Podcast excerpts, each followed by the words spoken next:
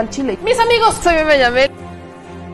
Las mujeres estamos molestas. Llevo seis años y ingresé por secuestro. Por mi parte, yo no creo esa enfermedad. Yo. Mucho les arda y les duela. Bueno, ya saben. Nosotros salimos por la necesidad. ¿no? Gracias a Dios, a lo mejor vamos a volver a comernos dos veces al día. De la crisis que se vive en los hospitales en Tijuana. Aquí las noticias o te enchilan o te dejan picado.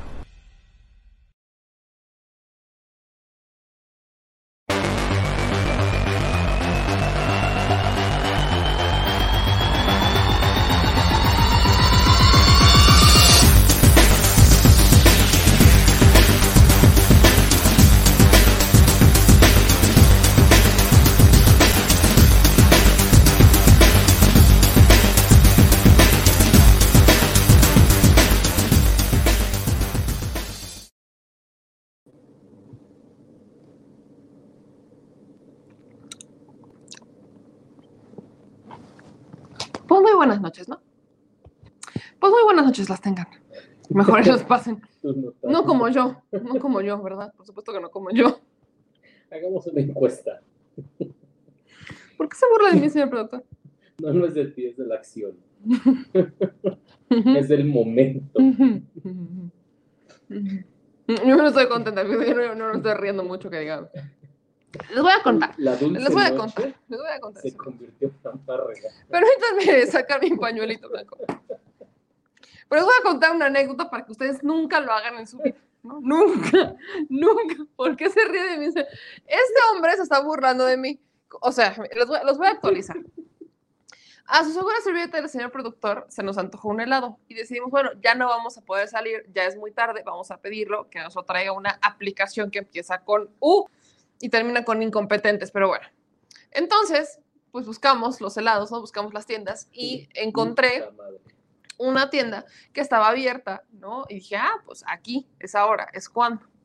Y la tienda me parecía disponible dentro del área y todo. Yo, entre la prisa y todo esto, pedimos el helado y todo esto. El socio repartidor va por el helado, lo mandan al zócalo. Y entonces recibo un mensaje muy extraño del socio repartidor cuando me dice, oiga, tengo una duda. ¿Usted está en la ciudad de Cancún? Y yo, no. Y me dice, es que me manda la aplicación al Zócalo a recoger el pedido, pero no encuentro la tienda y me dice que la tienda está en Cancún. Por eso le pregunto. Y yo, la aplicación nunca me hubiera permitido dejar hacer una compra dentro del área, fuera del área, nunca, porque solamente te aparecen las tiendas que están dentro del área. Y yo se la armé de a tos al socio repartidor. Y entonces dije, a ver, antes de culpar gente, vamos a ver qué pasó. Y que me voy metiendo a la tienda y efectivamente, la tienda estaba en Cancún, pero la aplicación, pues la puso en las primeras listas, dijo, sí, está abierta y puedes comprar en Cancún, aunque nunca te va a llegar, ¿verdad? Al socio repartidor lo mandan al Zócalo a una tienda que no estaba. Entonces, una segura servilleta la arma de atos con la aplicación. Y la respuesta de la persona que nos atiende es, si se le cancela el pedido, se le va a tener que cobrar porque la tienda es correcta, el socio repartidor ya fue a recolectar el pedido y ya va en camino yo. ¿Cómo es posible que el socio repartidor se haya trasladado tan rápido a Cancún cuando hace al menos un minuto estaba en el Zócalo capitalino? O sea, que alguien me explique. Pues eso, mis amigos, es la anécdota chusca del día. Por favor, antes de que hagan pedidos a través de aplicaciones, Ahí nada más les encargo que vean las direcciones, ya no es garantía. No confíen en que la aplicación les va a hacer una selección automática de eh, pues las tiendas que están cerca. No, no, revisen la dirección, amigos míos, porque luego, luego les ocurren cosas como a mí, ¿verdad? Y ahora el señor productor está en la disputa porque yo no la pude continuar, ¿verdad? En la disputa porque nos regresen el dinero para devolverle al pueblo lo transado. Ya sí vamos a dejarlo. Para devolverle al pueblo lo transado. Ya nos quedamos sin helado, pero al menos que nos devuelvan lo transado. Dicho eso, muy buenas tengo. ¿Qué, qué señor productor? Ahora, ¿por qué se burla de, de, de mí? ¿Ya? ¿Está resuelto? Parece que ya te cancelé. Excelente, pero ¿sin cobrar o con cobrar? Sin cobro. Excelente. Te van a pagar el viaje a Cancún para que te vayas a comer. Ah, no, muchas gracias. Al menos, ojalá. Hace mucho que no vamos por esos lares. Pues muy buenas noches, amigos. Ya, ya pasó la euforia. Tenemos que compartirles con ustedes esta experiencia para que ustedes no lo hagan en casa. Por cierto, no, ustedes no hagan eso en casa. No, no hagan lo que no, no, hagan lo que hice yo. Aprendan de mi ejemplo. Escarbienten en cabeza ajena.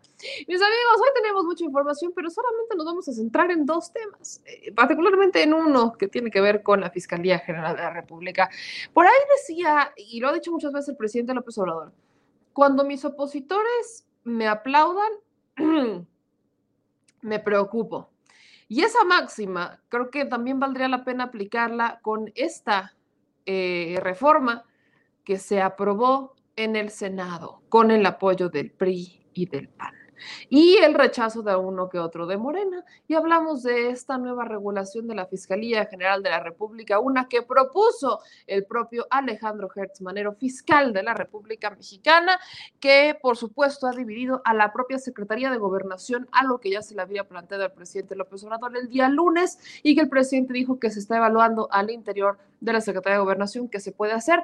Eh, por una parte vemos que efectivamente existe una división de poderes y un respeto a la autonomía y por otro lado vemos que existe una soberana mentada de madre a los derechos de muchas personas, particularmente de los familiares de los desaparecidos. Ya hablaremos de eso, por cierto, es un tema importante, así que mis amigos, yo les pido que nos ayuden con lo de siempre.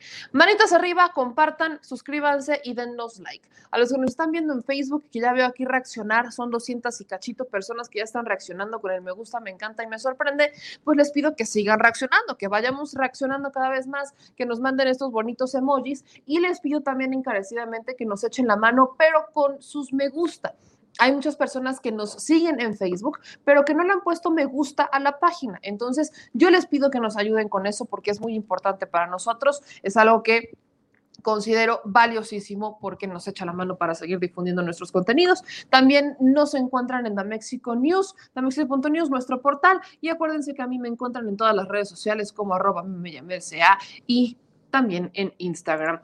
Mis amigos, a los que nos están mandando donaciones a través de superchats o los que nos están haciendo el favor de mandarnos aportaciones a través de Banamex, eh, aquí está apareciendo en pantalla el número de tarjeta para que ustedes puedan hacer esas aportaciones o si lo quieren hacer a través de PayPal, pues aquí está también mis amigos. Y bueno, vamos a entrar con los saludos. Yo eh, empiezo agradeciéndole a Leticia García un super sticker de 20 dólares. Mil, mil gracias, eh, Leticia García. Veo acá el seminarista, dice Linda Meme, buenas noches, bendiciones, estoy manejando, me está cortando mucho, no tengo... A ver, a ver, a ver. El seminaristas. Si usted maneja, no agarre el celular, nada más escúchelo, no lo agarre, nada más escuche la información, pero por piedad maneje, concéntrese en la manejada. Lamentablemente, hay veces que ocurren cosas como la que lamentable le ocurre a un eh, Leonel, Leonel Luna, ¿no? Era este experredista que eh, falleció el fin de semana en su Smart, eh, murió prensado. Las autoridades capitalinas pues ya dijeron que porque iba en estado de ebriedad y exceso de velocidad. Eh, ahí nada más les encargo, mis amigos, si usted va a conducir por piedad, no tome y no se distraiga. Eso es muy importante. 55 años, 55 años. Pues a ver, este, Carlos dice, me voy con Noroña en vivo, ya no de mi chats. Dice Carlos, pues, pues, saludos, Carlos Peñalosa, saludos. Nos mandan saludos también desde Ciudad Victoria, también desde Torreón. Y bueno, en Nueva York son las 11:46 pm y a pro de Carmen Villafán vamos a entrarle derechito y sin escalas a la información. Voy a particularmente este tema me preocupa porque hablamos de la, eh, la aprobación de la nueva ley orgánica de la Fiscalía General de la República.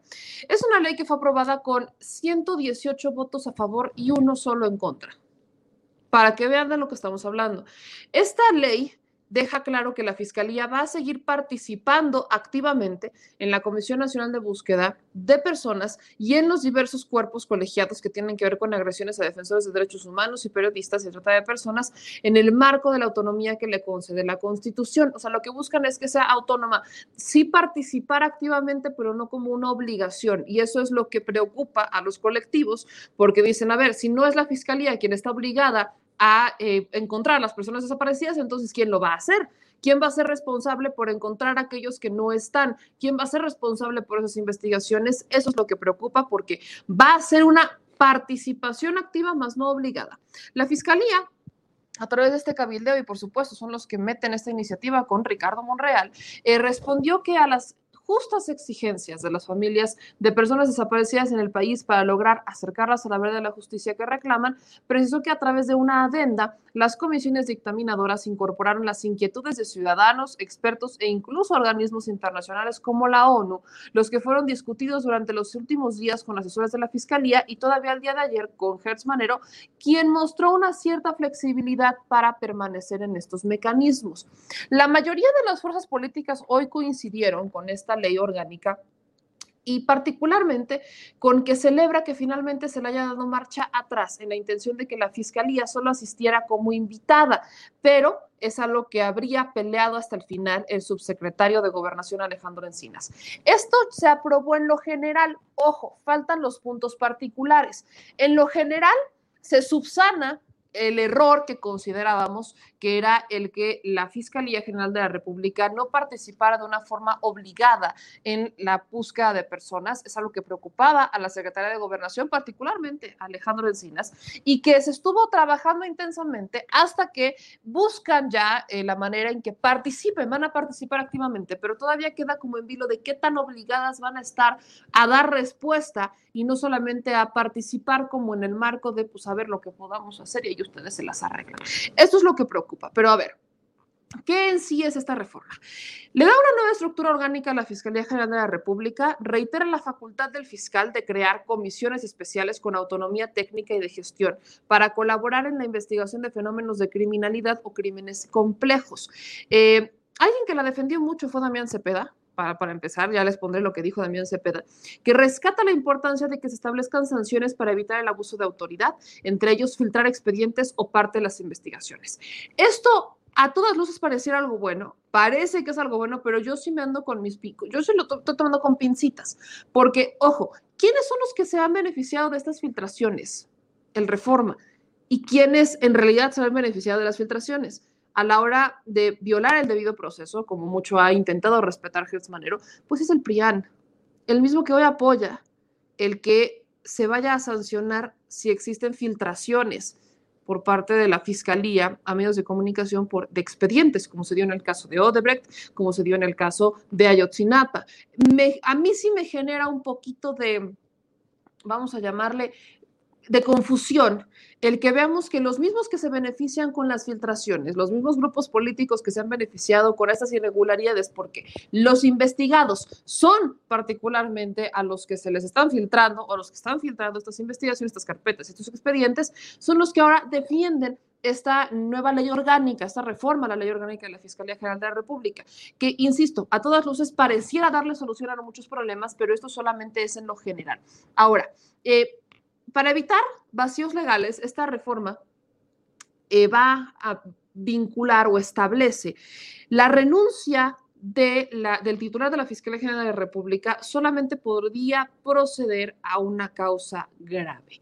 Esto es un tema que también ustedes me han preguntado mucho. ¿Cómo hacer para remover al fiscal? Bueno, antes aparentemente era mucho más fácil. ¿Cómo ocurriría de esta manera? La suplencia o representación del titular de la Fiscalía, que ya se prevía en la ley, será suplido en ausencias o faltas temporales por el titular de la Fiscalía de Control Competencial. Pero ojo, para evitar los vacíos legales, como acontece con las renuncias de los ministros de la Corte, se va a establecer que la renuncia del titular de la Fiscalía solamente pueda proceder por una causa grave. Es algo que calificó el Senado de la República que podría ser solamente removido por el Ejecutivo Federal.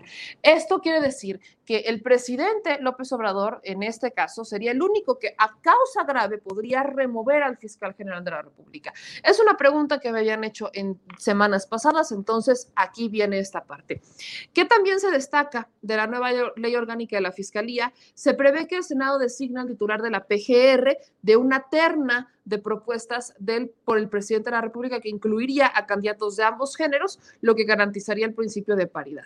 Es, insisto, en muchas variantes pareciera que a todas luces es una buena eh, iniciativa. Lo que a mí me preocupa es el apoyo que trae por parte del prianismo, que son los que se han beneficiado de estos vacíos legales que comprende la ley. Pero a ver, ¿qué es lo diferente? Vamos a ser aún más concretos.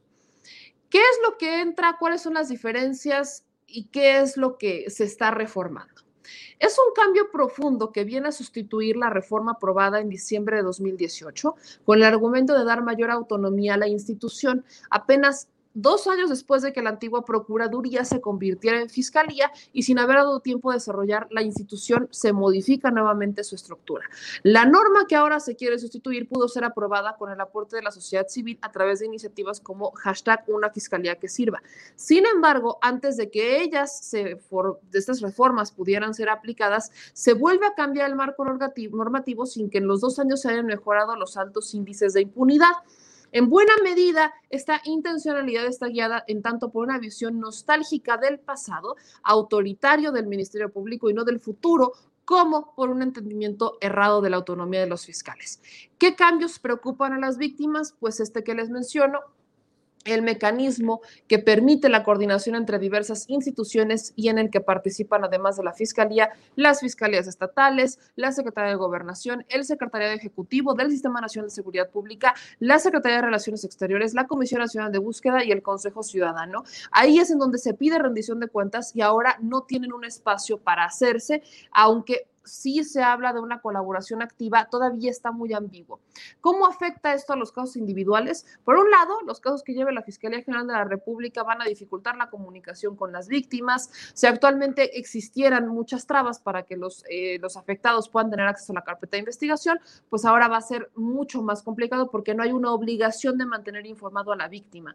Eh, ¿Qué otra cosa está impactando? Pues este cambio que como les digo ya fue aprobado en lo general en el Senado de la República, ha generado algunos cambios. Y mejor vamos a ver y escuchar lo que posiciona, por ejemplo, el senador de Morena, Ricardo Velázquez, que está pidiendo darle una certeza jurídica a la Fiscalía y presentó algunas reservas al dictamen para justamente pues hacerla más aceitarla, pues. No estamos hablando, y ojo, no estoy diciendo que sea una mala reforma, ni estoy diciendo que no sea necesaria, porque ojo, dentro de todo lo que propone, pues está proponiendo sanciones a los que integran malas carpetas de investigación, está proponiendo que no se puedan filtrar, o sea, ya como impedir las filtraciones que de por sí ya está impedido, pero bueno, ahora buscarían hacerlo aún más formal, darle autonomía para que el fiscal pueda abrir como pequeñas oficinas o, hacer como una división más grande del trabajo, algo que en realidad ya podía hacer, lo han hecho los fiscales estatales no sé por qué no lo habría hecho el fiscal general de la República. Le, está dando como vuelta muchas cosas, pero como para formalizarlas y que ahora esté como tal dentro de una ley orgánica para que el fiscal tenga como el argumento para hacer movimientos, correr, mover, subir y bajar personal, mantener su autonomía y dar mayor respuesta. Lo único que aparentemente, lo digo, aparentemente se le dio el ajuste fue al tema de la participación activa en la búsqueda de personas desaparecidas.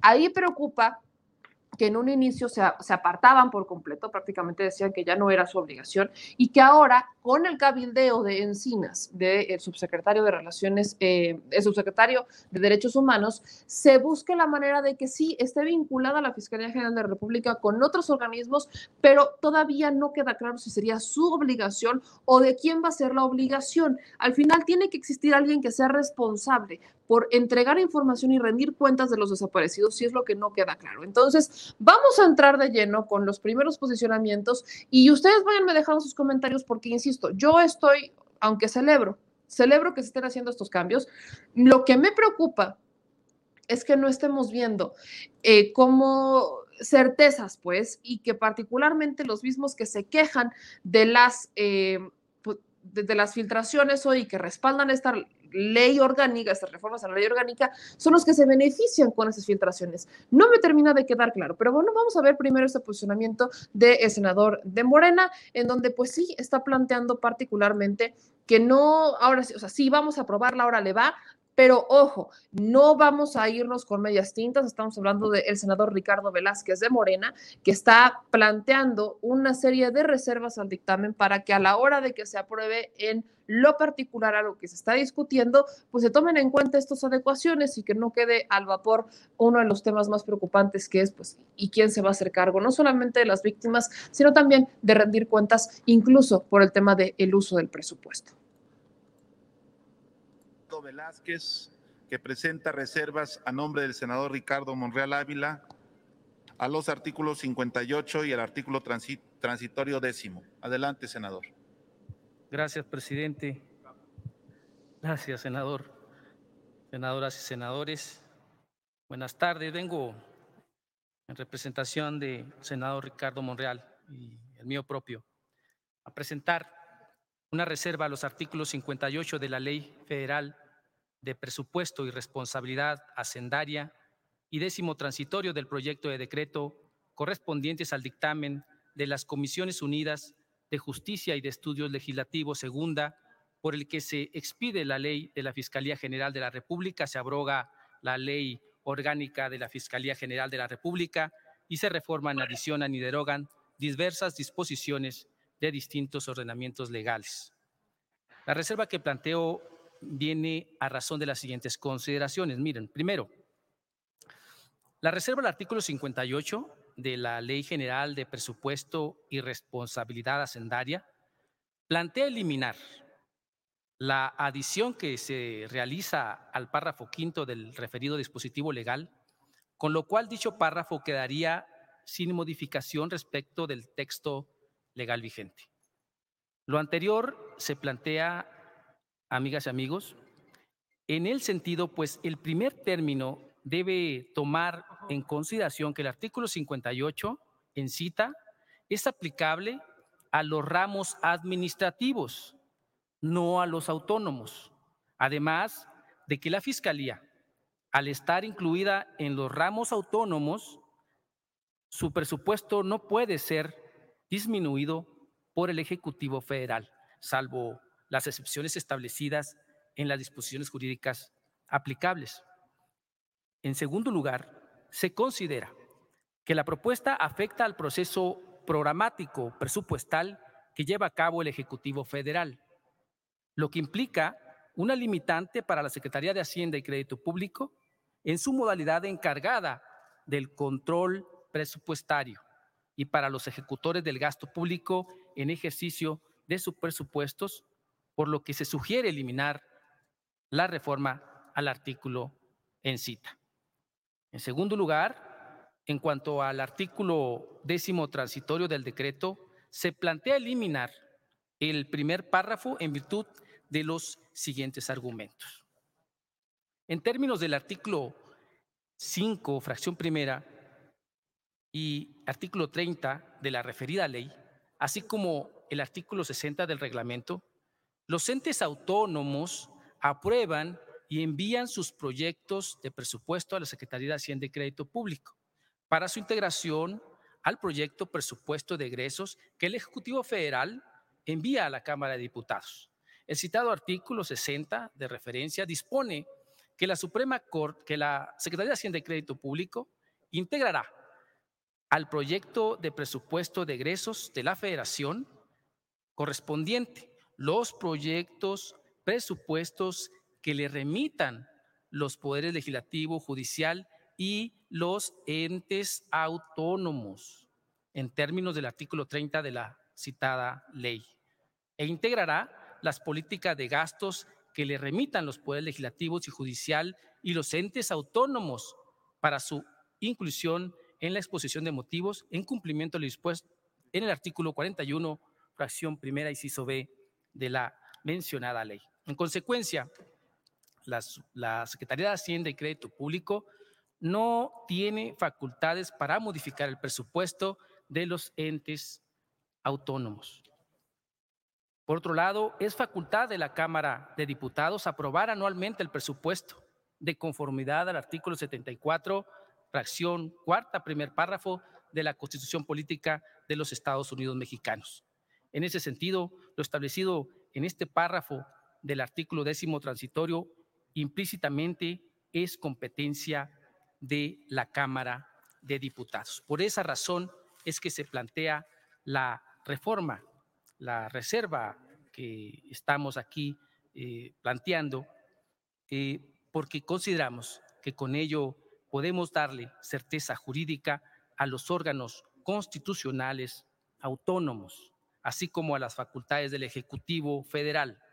Esta es una tarea que desde el grupo parlamentario de Morena hemos asumido con gran responsabilidad y compromiso.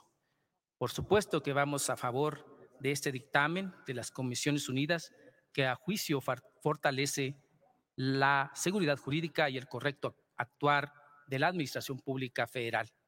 Y con esta reserva garantizamos, creo, aún más que esto se cumpla. Muchísimas gracias, eh, compañeras y compañeros, y por su adición, comprensión a la misma.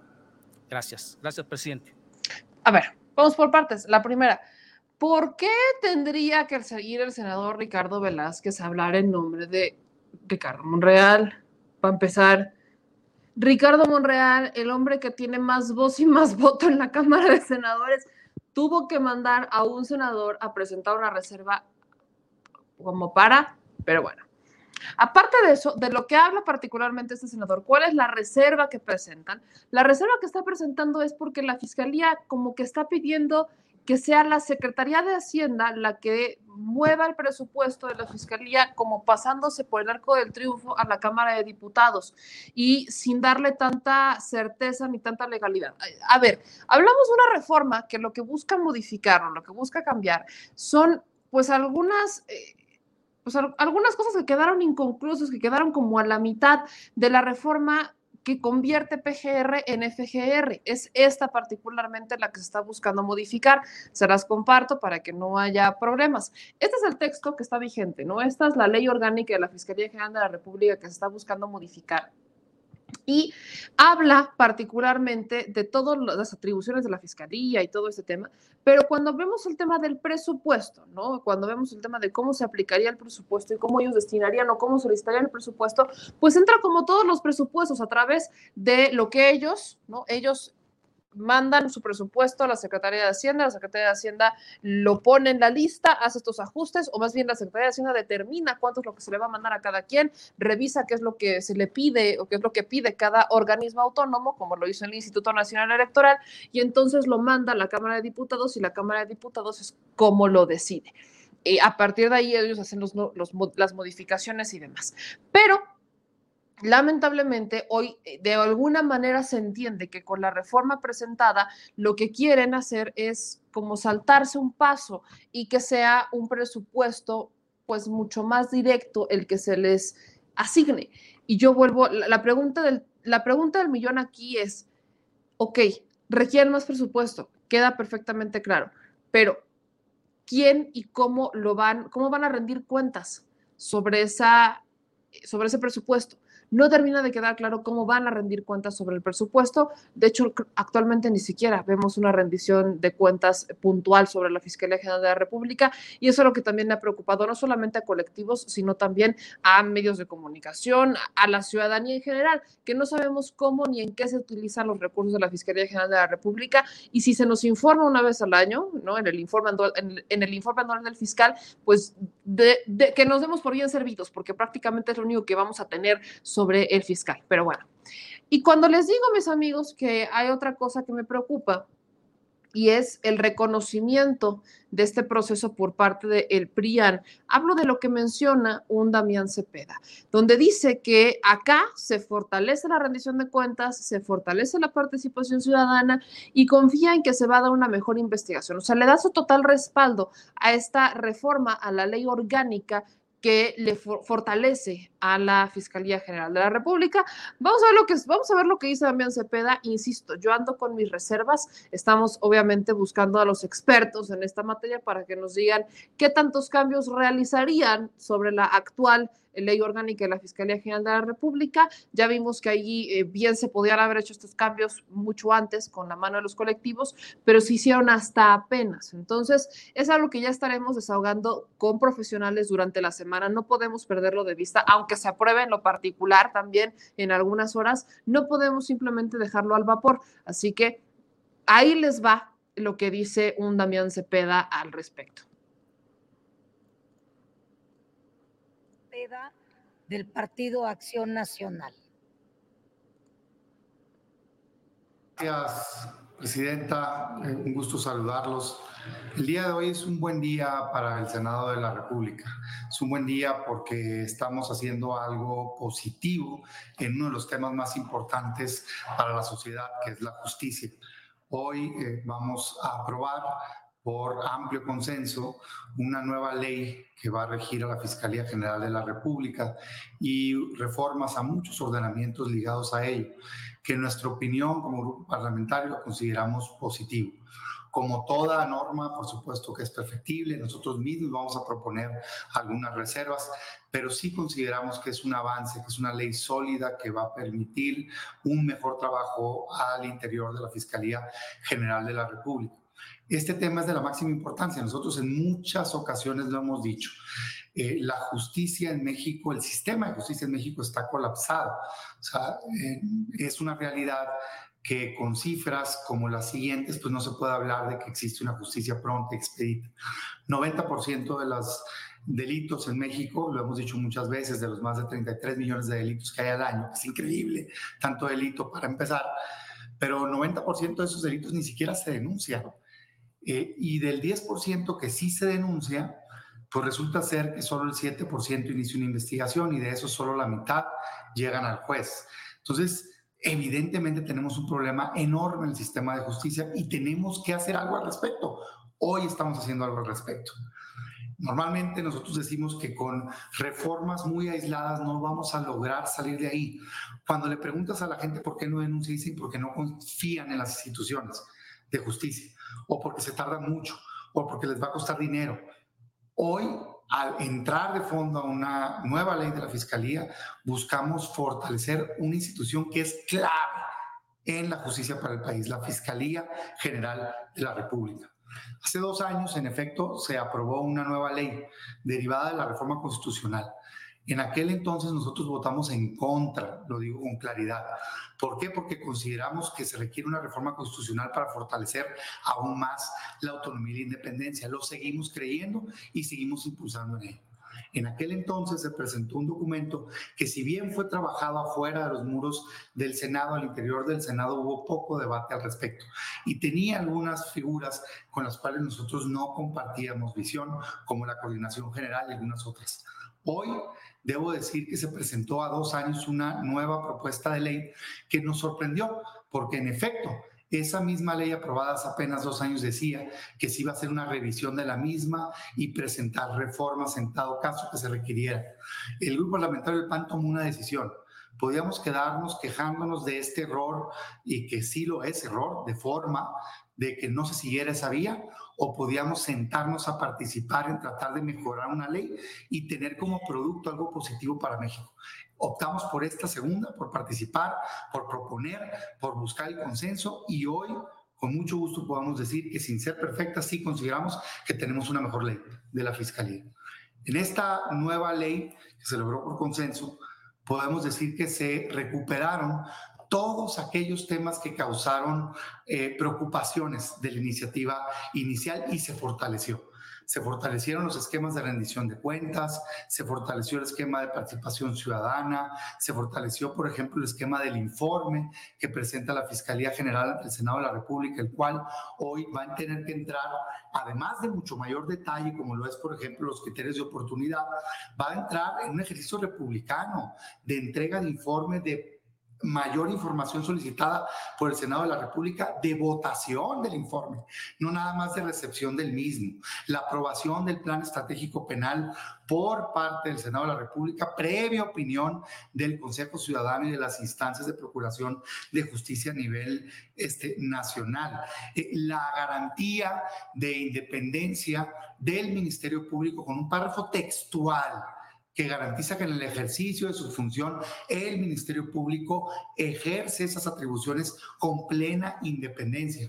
El establecimiento de un capítulo entero de servicio profesional eh, de carrera con requisitos para el ingreso y la permanencia exámenes de evaluación de confianza, exámenes de oposición que están reglamentados en esta nueva ley eh, de la Fiscalía, incluyendo a los agentes del Ministerio Público, la posibilidad de crear comisiones especiales mixtas, multidisciplinarias para hacer análisis a profundidad de los problemas delictivos que tenemos en nuestro país, la sanción, y quiero resaltar esto, la sanción del abuso de autoridad No debemos de permitir abuso de autoridad de la Fiscalía ni de las Fiscalías en ningún lado. Y debo decir que se logra el consenso, incluyendo con la propia institución, lo cual celebramos. Sancionar con la remoción, y queda pendiente lo penal, a aquel funcionario que lleve a cabo actos de molestia injustificado, que abra y desarrolle carpetas sin tener justificación y que filtre documentos con dolo para dañar a las personas que están en los procesos. Todo eso tenemos que ponerle un alto y esta ley abona para ello, por eso nosotros celebramos. Y ni qué decir, entre muchas cosas más, del último consenso logrado. Propuestas que estuvimos insistiendo todos, ¿eh? todos los grupos parlamentarios, una y otra vez, en el sentido de que existiera una fiscalía especializada para atender los temas de violencia contra la mujer y la trata y principalmente el tema que más polémica causó, en la permanencia de la Fiscalía General de la República en los sistemas nacionales de coordinación. ¿Cuáles?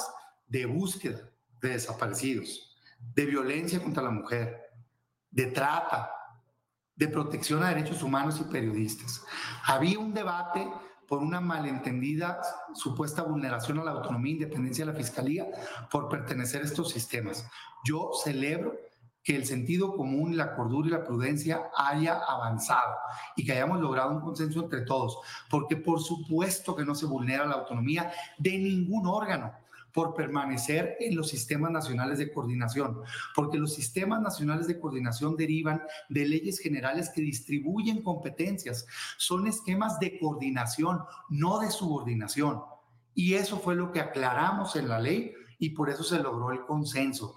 Así como la Fiscalía participa en Sistema Nacional de Seguridad Pública, así como el INAI participa en los esquemas del Sistema Nacional Anticorrupción y nadie alega vulneración de autonomía e independencia, así va a participar la Fiscalía va a continuar participando en los sistemas nacionales de búsqueda de violencia de mujeres, de trata, de protección de derechos humanos y de periodistas. Qué bueno, Necesitamos que todas las instancias de todos los poderes y órganos autónomos que tengan que ver con estos delitos estén sentados en la misma mesa para que lleven a cabo acciones conjuntas, en pleno respeto de sus facultades, pero conjuntas, coordinadas, con una misma visión para tener éxito en las investigaciones y poder atender estos delitos. En fin, son muchos temas, es poco el tiempo, pero sí nosotros queremos resaltar como grupo parlamentario que cuando se trabaja con apertura, cuando se hace un esfuerzo, se escuchan las distintas voces, cuando se tiene tolerancia a las posturas de los demás, cuando se busca acuerdos en común, resulta un mejor producto legislativo. Hoy es un día positivo para el Senado de la República. Por supuesto que hay temas pendientes y estaremos presentando las reservas. Temas de derechos de víctimas, tema de atracción, tema, algunas facultades en materia del fiscal, el presupuesto que estamos buscando blindarlo y que no pueda ser reducido este, de la fiscalía año con año, en fin, otros temas. Pero hoy sí queremos decir con claridad, vamos a favor, porque hoy se logra una mejor ley de la Fiscalía General de la República y nosotros queremos abonar en que se investigue mejor los delitos en este país. Muchas gracias. Ahora, yo les pregunto a ustedes, ¿qué es lo que opinan ustedes de lo que les hemos mencionado ahorita sobre esta reforma a la ley orgánica de la Fiscalía?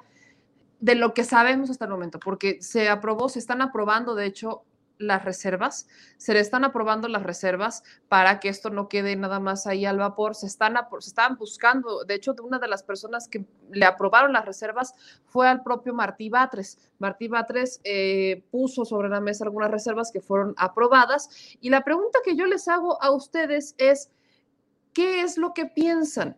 ¿Sigue esto estando en discusión? ¿no? El Senado mexicano sigue en en discusión sobre estas eh, reformas, sobre los puntos particulares de esta reforma que pues, cambia la ley orgánica, ¿no? Quiero rescatar lo que dice un Martí Batres, que es eh, alguien que sí, efectivamente, pues presenta reservas y que eh, las reservas que él presenta, pues son en materia del Sistema Nacional de Búsqueda de Personas para garantizar que esto sea una obligación y que la Fiscalía no pueda echarse para atrás. Pero aquí de qué hablamos? Hablamos de derechos de reparación del daño, hablamos también de una fiscalía especializada en delitos para la mujer. Esto es otra cosa que también podemos rescatar de esta iniciativa, ¿no? De esta fiscalía, pero vemos, a menos a mi parecer, veo que es algo como muy por encima. De hecho, si se dan cuenta, ¿no? Ya en la información que manda la Cámara de Senadores como de,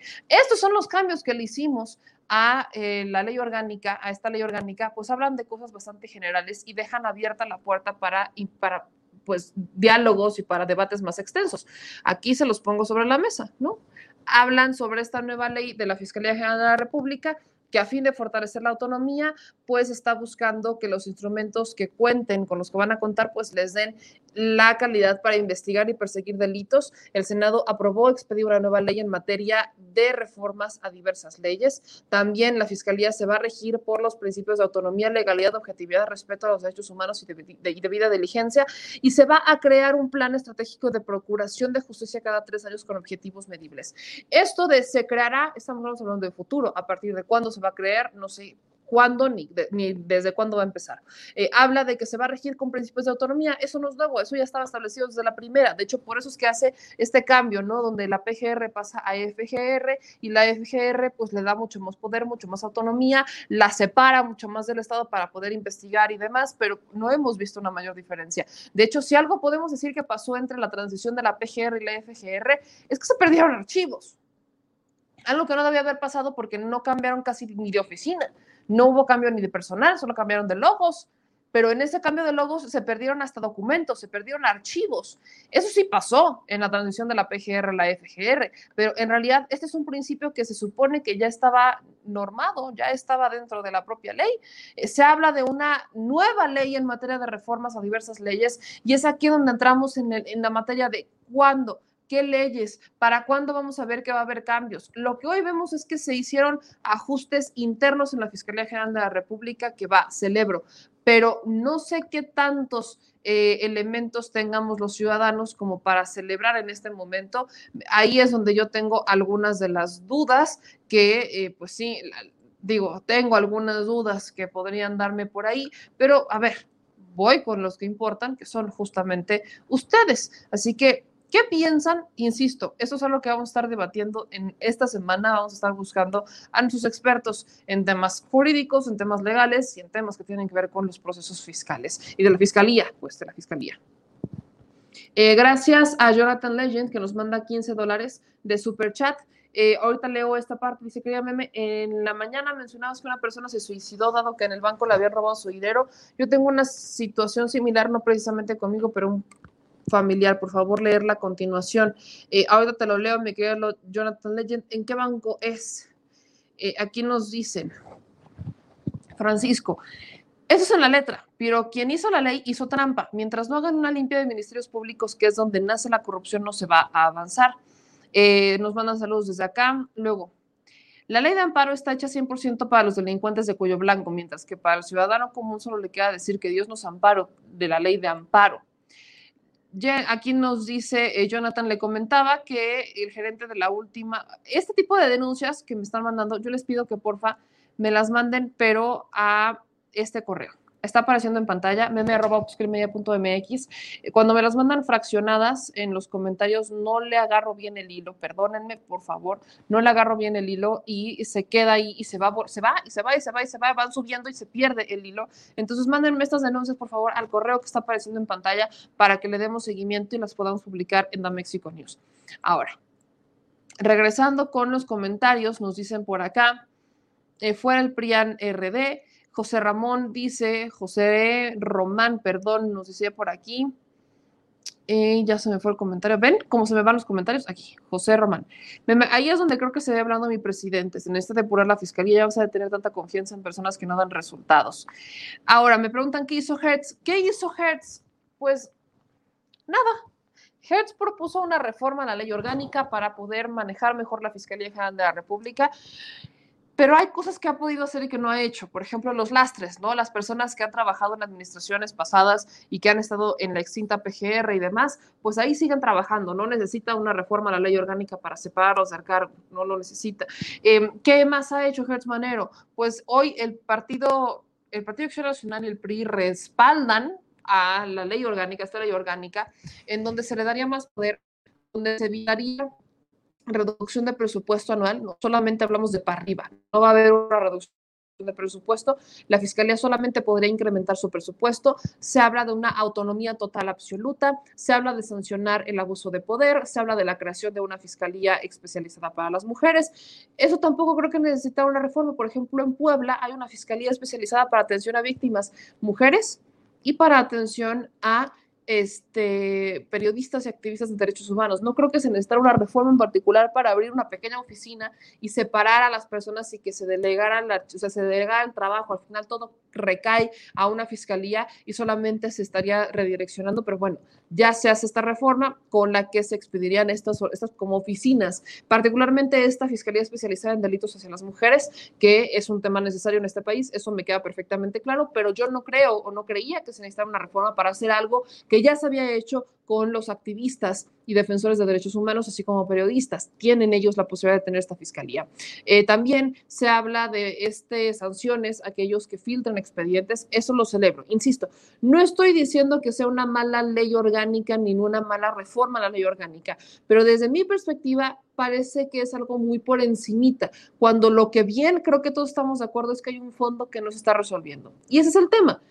¿De qué sirve que hagas todas estas reformas en la fiscalía cuando todavía hay jueces que se venden por unos cuantos pesos.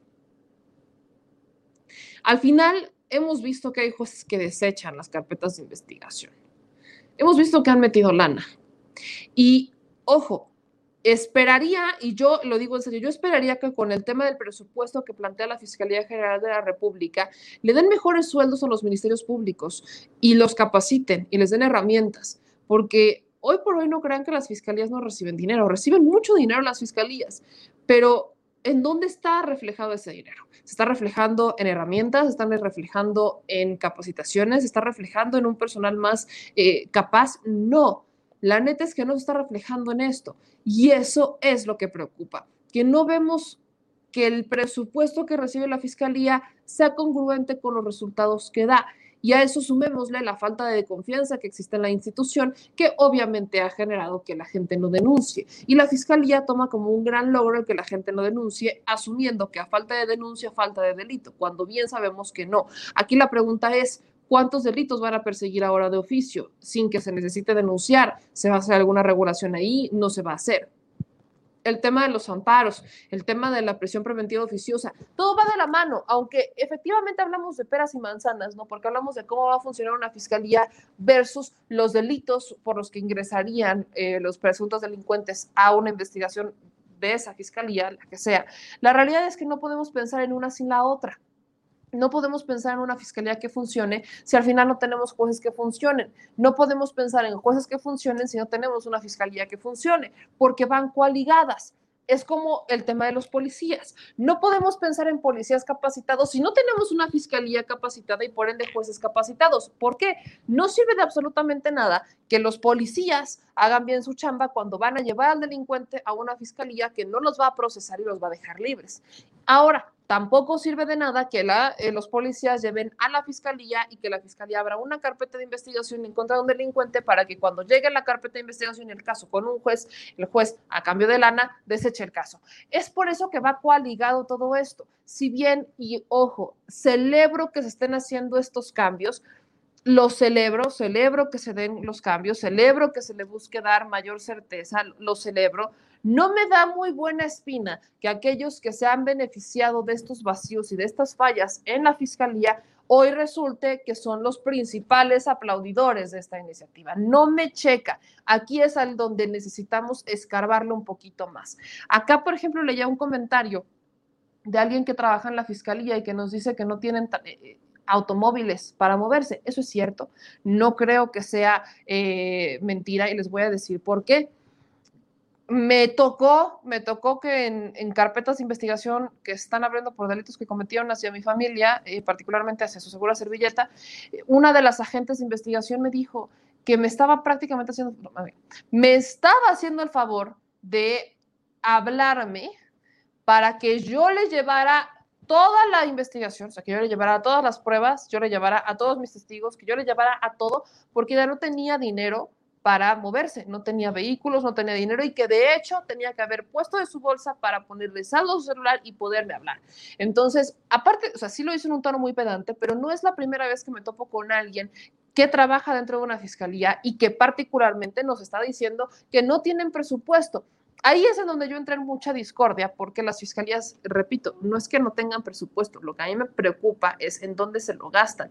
En años pasados, cuando estábamos revisando el presupuesto de la fiscalía, yo veía que había agentes del Ministerio Público que ganaban 54 mil pesos versus agentes del Ministerio Público que ganaban 8 mil pesos. Nunca entendí por qué un agente del Ministerio Público ganaba 54 mil y otro 8 mil. ¿Cuál era la diferencia entre un agente y otro? Nunca lo entendí. Luego, en particular, en Puebla, había eh, personas que tenían, este, que eran choferes, era el chofer del fiscal, y realizaban las labores de detención. El chofer del fiscal iba a cumplir o iba y llevaba una orden para cateo, para investigaciones, y realizaba el cateo y la investigación y realizaba las detenciones a nombre del fiscal cuando era el chofer y estaba contratado como chofer. Estas son las cosas que yo sé que hay que hacer cambios y que no deben de estar pasando y que ocurren, pero no sé qué tanto tenga que ver con el presupuesto y con la distribución del presupuesto. Creo que por ahí va más. Ahora, mis amigos, eh, dice Sergio, ¿no contiene alguna modificación al criterio de oportunidad para no tener casos como los haya? No, solamente habla de la ley orgánica, ¿no? De cómo funciona la fiscalía. Es como las reglas de la fiscalía, las reglas de la oficina. Eso es lo que está hablando. ¿Cuáles son las reglas de la oficina? ¿Va a haber nuevas oficinas? ¿Cuántas oficinas va a haber? Eh, ¿Vamos a hacer ajustes? ¿A quién se va a sancionar? ¿Cómo se les va a sancionar? Solamente habla de las reglas de la oficina. Eh, dice Nazi, y casi te dicen, y si quieres que investiguemos, no, sí dice, literalmente, y si quieres que investiguemos, tú me traes las cosas, y si no, pues con la pena. Y tal cual, me la aplicaron este, dicen acá, nota, ahora resulta que cobran por robar a México y les pagamos para que nos traicionen. Ya basta, vamos, youtubers, vamos, solamente, solo llamen a votar. Este, dice Bellaco, sí, ¿dónde se gastan el presupuesto? Hoy por hoy yo sigo esperando que la fiscalía, y lo digo en serio, sigo esperando que la Fiscalía General de la República me responda a solicitudes de información que le mandé desde hace ya varios meses, cuestionándole si ya hizo algún tipo de sanción o algún tipo de investigación a agentes del Ministerio Público por integrar mal carpetas de investigación. Eso está en las reglas que puso Hertz Manero cuando entró. ¿Ya hay sanciones? ¿No hay sanciones? ¿Por qué no hay sanciones? ¿Se han investigado no se han investigado? Bueno, no hay quien me contestara, todavía no me contestan si existen o no. Eh, pregunté también sobre la aplicación del presupuesto, hoy por hoy no me están contestando, ¿no? Son cosas que... Eh, pues que lamentablemente pues sí están pasando y esto mis amigos pues está eh, lamentablemente generando una pues un debate entre que sí o entre que no estamos en una reforma, reforma, reforma a una ley orgánica o si esto no tiene nada que ver con el tema y solamente es una reforma por encimita, algo similar a lo que habrían hecho con la reforma al Poder Judicial, que también fue una reforma por encimita, que fue muy celebrada, pero que no entendemos cuál es el origen de la aplicación, le dan más poder al Consejo de la Judicatura Federal y bueno, ahí está, los resultados darle más poder al Consejo de la Judicatura Federal. Ahora, mis amigos, este, aquí dice Antonio, dice, no se ve el signo de me gusta, no se puede. ¿Cómo que no se puede? Eh, le creo más a Webby que a la fiscalía. yo también, la neta. Eh, dice Roberto, pónganse a pensar, estar limpia en todos los órdenes de justicia es difícil porque en todos lados hay corrupción. Es difícil limpiar tan solo en dos y medio años que llevábamos tranquilos, vamos bien. Eso me queda claro. No estamos diciendo que vaya a hacer algo eh, que, que tengan que resolver en un año. No, me queda claro que no pero lo que han podido resolver en un año no lo hicieron. En el tema de la fiscalía, pues ahí siguen estando los que en algún momento trabajaron con García Luna, ¿no? Y están en áreas de información, que tampoco me sorprende que no me contesten las solicitudes de información, ¿verdad? Cuando son los responsables muchas veces dar esta información. Entonces, son cosas que bien pudo hacer el fiscal en cuanto entró, no las hizo. Eh, goza de esta soberbia autonomía que le permita hacer lo que quiera y que el presidente no meta mano. Y lo hemos visto, yo lo he visto, no creo que vaya por otro lado y tampoco veo que sea un tema de apariencias. Yo he visto particularmente cómo es que esto ocurre y lamentablemente, pues eh, la pregunta, como bien dice Mariela, es ¿a qué le juegas cuando... ¿A qué le juegas? ¿A qué le juegas cuando soñas mexicano? Cuando tiras bien alto y nada más, simple y sencillamente, pues no vemos un mayor resultado. Insisto, voy con escepticismo con esta, con esta reforma. Y bueno, mis amigos, es miércoles, es miércoles de México ambidiestro, es miércoles de mi querido, de mi querido y adorado Manuel Pedrero. Ustedes lo saben, yo lo sé. Y hoy hay muchos temas, desde el regreso. Ricky Riquín Canallín sigue estando. Ay, qué oso. No, no, no hablemos de Ricky Riquín Canallín. Mejor hablemos de todas las otras cosas que pasan mientras la oposición mexicana decide que quiere hacer berrinche con el presidente López Obrador y decide que se le quiere poner al Sansón con las patadas. Entonces, voy a entrar derechito y sin escalas a este segmento de todos los miércoles. Hoy cumplimos porque hoy es miércoles y hoy todos, todos los miércoles son de México ambidiestro. Así que, bienvenidos.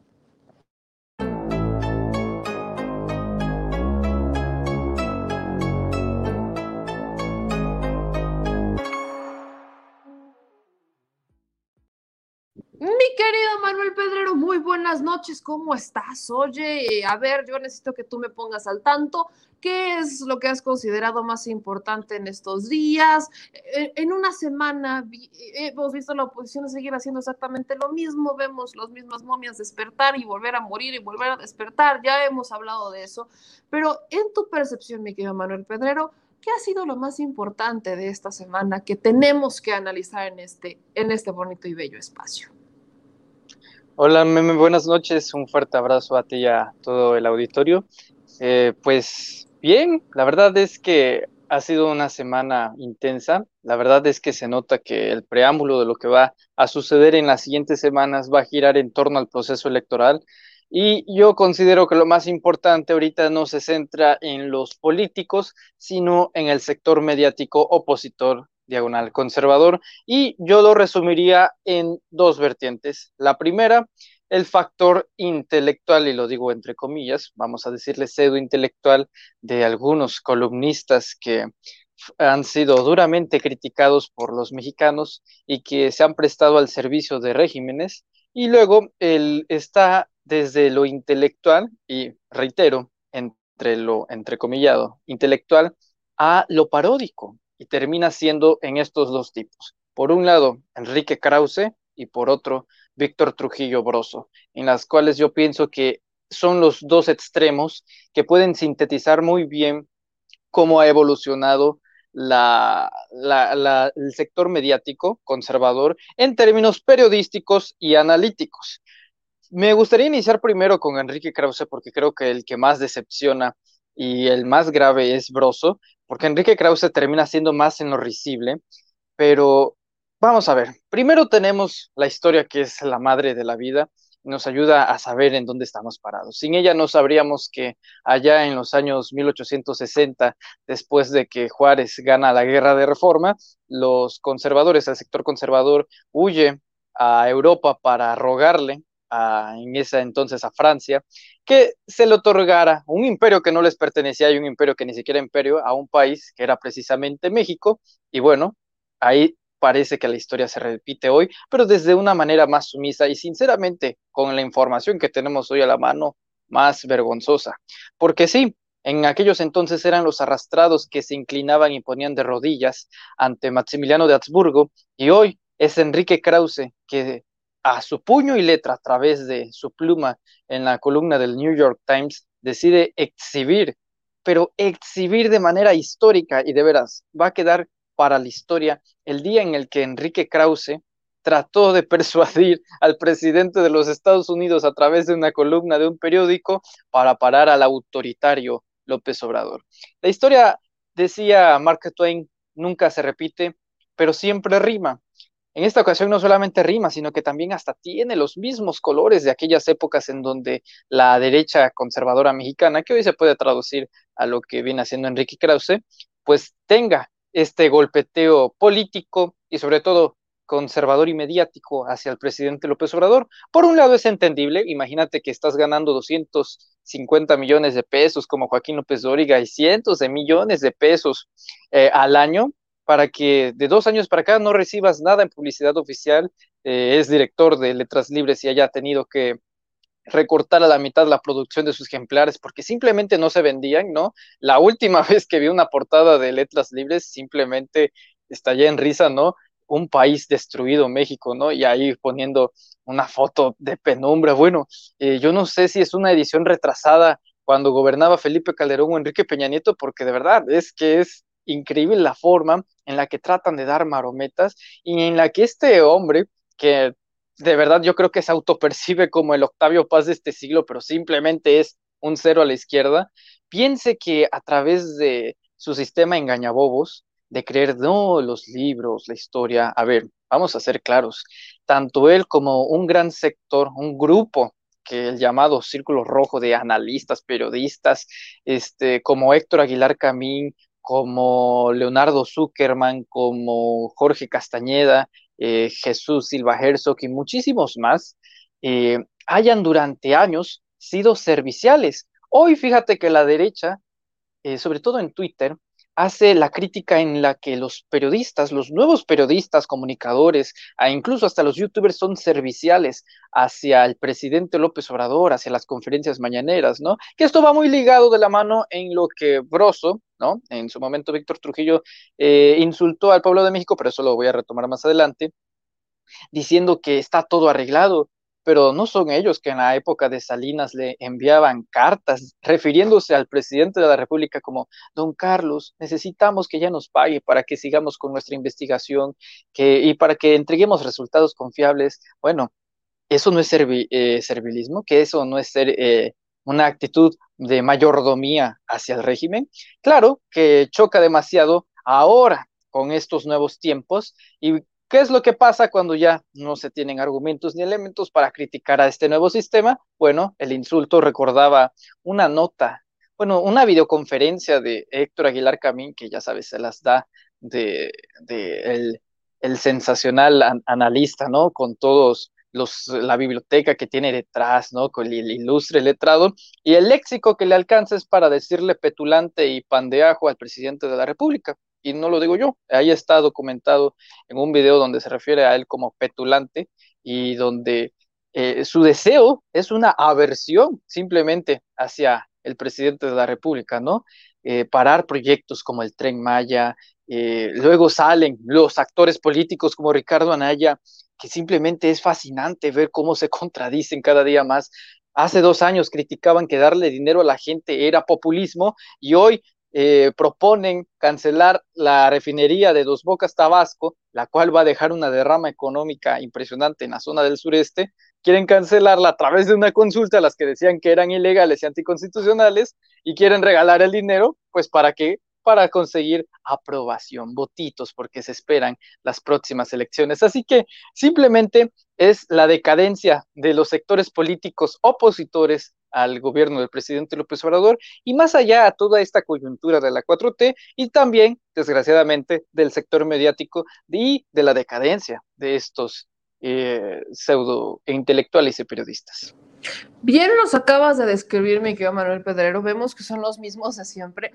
Yo lo decía ayer y es algo que hemos repetido y particularmente lo he repetido también contigo, que lo que a mí me parece muy lamentable y lo que me parece, creo que es una, un foco de alerta, es que en al menos, y digo en al menos 21 años, 20 años, hemos visto los mismos personajes, los mismos discursos, las mismas estrategias, los mismos eh, discursos en contra de la misma persona, que hoy ya es presidente, mientras que ellos pues son o eran los mantenidos del poder. Ya no son los mantenidos del poder, ya quedó perfectamente claro que ya perdieron ese, ese privilegio. Las cartas que recibían y que mandaban besándoles las pelotas.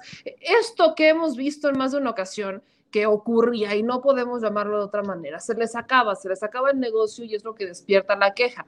Yo lo repito, parece que es justamente el por qué no han estado moviendo un solo dedo por eh, cambiar sus tácticas. Lo digo, por ejemplo, una revista Nexos, ¿no? En vez de buscar rascarse con sus propias uñas, en vez de buscar hacer algo diferente, apela al golpeteo para pues, no perder esos beneficios, no perder esos privilegios. Y es exactamente lo mismo que hemos visto una y otra vez de forma reiterada, reiterada, reiterada, reiterada y reiterada. Y lamentablemente, pues esto es algo que no podemos... Eh, simple y sencillamente no podemos ni modificar, ni ver, ni nada. Entonces, esta parte creo que era importante rescatarla y creo que era importante mencionarla porque son justamente los mismos personajes de toda, de toda la vida. Y ahora, mi querido Manuel Pedrero, quiero hacer un breve paréntesis de esta información porque hay algo que también tenemos que comentar y es la violencia que existe hacia los candidatos y precandidatos de eh, partidos políticos varios, particularmente Morena. Les explico por qué vi que eh, asesinaron a un precandidato de Morena y a su hijo en un municipio de Chiapas. El también ex juez municipal en Chinón fue atacado a balazos junto a su hijo Kevin de 8 años, su esposa y otra persona más.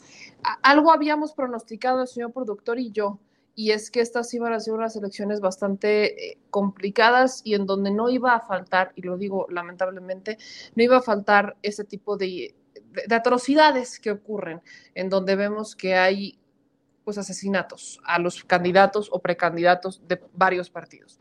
Y hoy veo con preocupación unos tweets. Me, me preocupa mucho verlos porque son tweets que veo reiterados. Y, y miren, ahí les va, y esto es algo que me habían estado mencionando, y lo hago justamente con mi querido Manuel Pedrero estando presente. En 2019, ¿no? el 24 de noviembre de 2019, eh, mi querido Diego del Bosque, diputado federal por Morena, hablaba de una lamentable situación que ocurriría en Cirándaro Guerrero con el alcalde en donde pues se retomaba esta, este tuit de Gregorio Portillo. Dice, pobladores de Serano denuncian el arribo de grupos armados que están saqueando sus pertenencias desde muy temprano y aseguran se dirigen a la cabecera. Desde ayer las fuerzas federales se retiraron de la cabecera municipal, estamos a expensas del crimen, cuánta indolencia. Solo el pueblo puede salvar al pueblo y solo el pueblo organizado puede salvar a la nación. Y hoy retomo otro tuit de eh, Diego del Bosque, donde empieza a circular información que habrían levantado a este alcalde. Esto es algo que está circulando en estos momentos que lo habrían levantado. Estamos hablando de un municipio en Guerrero, Cirándaro.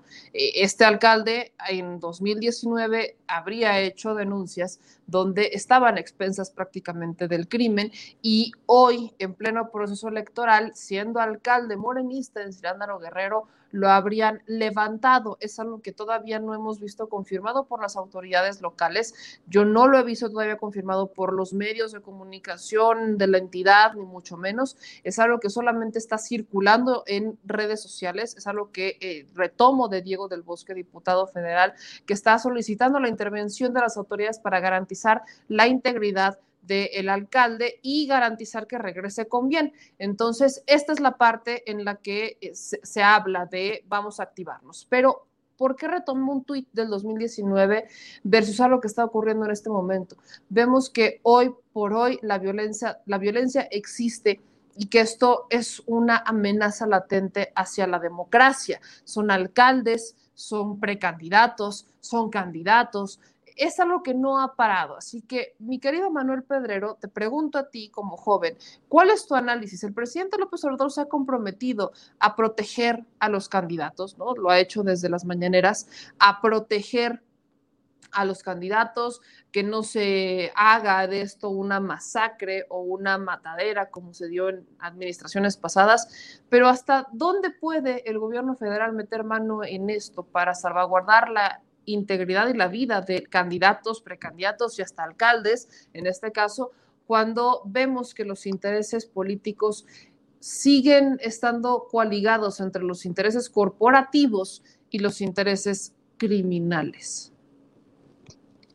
Bueno, eh, a partir de no solamente este suceso, sino de múltiples y varios eh, lamentables actos de violencia política que transgrede de lo verbal. Yo, yo siempre he dicho que la violencia verbal preludia inevitablemente a la violencia física y yo veo un patrón porque también eh, hace poco oí de un caso de un candidato del PRI allá en el norte, si no me equivoco, concretamente en el estado de Chihuahua, donde también sufre un, atentado y muere, eh, en partes donde uno no quisiera ser mal pensado, pero ve que son lugares, zonas, regiones en donde triste y lamentablemente no gobierna el Estado, sino los grupos criminales en donde cuando alguien puede ir en contra de sus intereses o en contra de un candidato que ya les había prometido o beneficiado algo, pues se ven en la necesidad de eliminar a estas potenciales amenazas políticas que irían en contra de sus intereses.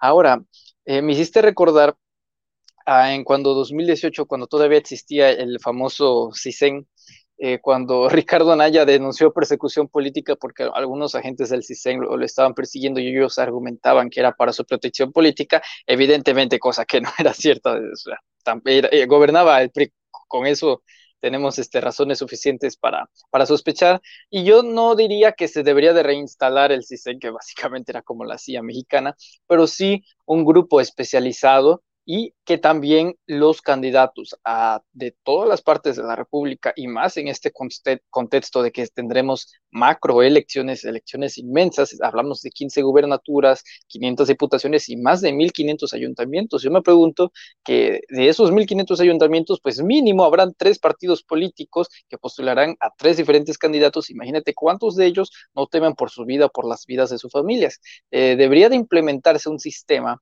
de protección a ciudadanos políticos que tengan intenciones de participar en las elecciones si ellos consideran que es pertinente y a través de una solicitud. Sería un sistema eh, paulatino. Ahora, también habría que checar eh, los intereses de cada uno de sus candidatos porque no es lo mismo, tú lo entenderás muy bien, un suceso, un desafortunado accidente como en la Ciudad de México a un terrible asesinato, por ejemplo, en Sinaloa son cuestiones donde uno debe de tener también eh, cierto cuidado al tocar este tipo de temas para saber qué es lo que está pasando realmente y que la tasa de los asesinatos políticos no se eleven cada vez más. México no es ajeno a esto. Ya tuvimos magnicidios políticos. Ahí está el caso de, de Luis Donaldo Colosio Murrieta, que fue uno de los ejemplos más grandes en la historia de este país y que todavía resuenen y que lamentablemente algunos incluso hacen lucro de, esa imagen, pues te hace ver que no es nuevo este problema, que ya se viene arrastrando y que cada elección y elección mueren personajes políticos que podrían tener una influencia en, desde luego, los sectores que intentan gobernar. Pero muchos de ellos va, irían en contra de algunos intereses, no necesariamente también, eso es ojo, del crimen organizado o de grupos eh, eh, criminales, sino también de grupos políticos. Eso es una, eso es una realidad. en algunos sentidos, es tanto, tanto la maldad y la miseria de algunas personas que realmente provienen esos ataques de los mismos partidos políticos o de algunos adversarios. Entonces, es un tema muy complicado. La, verdad no me gustaría profundizar e, en una metodología para frenarlo porque, siendo honestos, yo no soy el indicado para hablar este tipo de temas, pero sí, sin duda debería de haber un registro para protección a ciudadanos políticos que quieran aspirar a candidaturas y que a través de sus propias solicitudes se les dé esta protección. No a un nivel del CISEN, pero sí a algo que se le pueda dar una, pues al menos una atmósfera de seguridad. Pues ahí tenemos los casos de Colosio y el Maquío, ¿no? O sea, son casos magnos, ¿no? Que ocurrieron en México de candidatos a la grande que habrían sido asesinados por los intereses justamente que no los querían ver ahí, en la grande. Y eso es algo que nosotros pues vemos o entendemos, ¿no? Con el paso de los años, porque no nos cabría en la cabeza quién podría asesinar a alguien que era tan querido, ¿no? Dentro de su núcleo político. Y exactamente lo mismo pasa en una escala quizás más reducida con estos precandidatos o candidatos que son queridos en un municipio o que son eh, valorados en su escala, ¿no? Que no es como un presidente, pero los quieren dentro de su comunidad y que representan una amenaza a los intereses y que recurren, pues lamentablemente, a desaparecerlos, a levantarlos, a amenazarlos o a asesinarlos, lamentablemente. Y bien planteas, no es como para que regrese el CISEN, pero ahí yo plantearía, no todo tiene por qué recaer en el gobierno federal. El gobierno federal se compromete a protegerlos, pero ¿en dónde queda entonces la responsabilidad de los estados de salvaguardar a todos por igual, sean o no sean candidatos o precandidatos? Y volvemos a la dinámica de hasta dónde debe de entrar el gobierno federal y hasta dónde debe de hacerse responsable el gobierno del estado, que desde mi percepción muchos están haciendo aguajes. Pero ya entrándose en esta curva y hablando de delincuentes y relacionados con Krause, porque son compadres y como todo se hila, eh, mencionabas a Maru, mencionabas Chihuahua.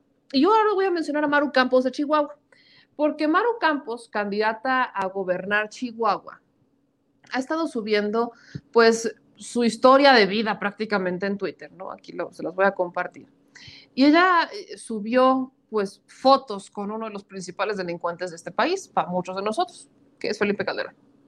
Una foto con Felipe Calderón y yo pues la, retuiteé en cuanto la vi el fin de semana y dije, bueno, pues si este es el apoyo que tiene Maro Campos para querer gobernar Chihuahua, ahí ustedes saben si quieren que sea eh, una masacre o si quieren que Chihuahua se convierta en un hiervedero, lo que fue prácticamente durante la administración de Felipe Calderón, Chihuahua. Ahí está el personaje que respalda a Maru Campos. Y nada más para aderezar, y yo sé que voy a torcerles un poco el oído con esto, pero pues es que aquí acuérdense que hay que ver de todo y para todos y me encantaría conocer la opinión de mi querido Manuel Pedrero. Es un video que sube Felipe Calderón, un video que sube Felipe Calderón apoyando a Maru Campos.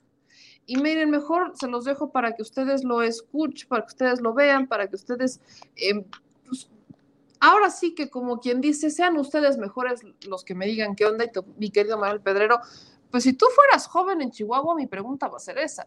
Si tú fueras joven y vieras que, tú eres joven, y fueras a votar en Chihuahua, o el candidato que quiere gobernar Tabasco, te dice que llega con el apoyo de Felipe Calderón y te mandan este video, ¿qué harías? Escucha. Muy estimada Maru Campos, me alegra muchísimo que te hayas registrado como candidata a gobernadora del estado de Chihuahua. En nombre no solo de los partidos que te registran, sino de cientos de miles de ciudadanos que creen en ti, de muchos de los que te conocemos y que, como yo, sabemos que eres una servidora pública honesta, capaz, sensible, que ha sido una excelente alcaldesa de la capital Chihuahua y que serás el mejor gobernante en el estado de Chihuahua en su historia. Así que suerte y a ganar en las elecciones de junio. Yo la neta, cuando lo veo, ya no sé si está hablando Felipe Calderón o si es Aguilar Camín, pero eh, pues eh, ya nos quedó claro por la voz que era Felipe Calderón. Mi quiero Manuel Pedrero, la pregunta es esa, ¿tú votarías por alguien que trae el respaldo de Felipe Calderón? Si has visto estas páginas donde solicitas un saludo de un famoso y pagas cierta cantidad de dinero, bueno, yo creo que hasta esos tienen más producción que este video de Felipe Calderón, porque de plano, yo no sé, yo de, mira, voy a ser honesto, no conozco a la señora, pero ya para que Felipe Calderón te esté dando un respaldo digo yo, debería de haber mínimo un, equipo de asesores en el que haya una reunión de personas y llegaran a la conclusión de que esto fue buena idea, ¿no? Y todavía que se lance Felipe Calderón a decir que va a ser la mejor gobernadora de Chihuahua. Bueno, Francisco Villa fue gobernador de Chihuahua solo un mes y nada más con eso, eh, con esa historia ya podría decir que esta señora va a ser la mejor gobernadora en seis años por la boca de Felipe Calderón. Bueno, eso es seguramente muy preocupante por eh, la forma en la que se desarrolla. Pero mira, es, es normal, porque la verdad, después de todo lo que estaba pasando Felipe Calderón, recordar que viene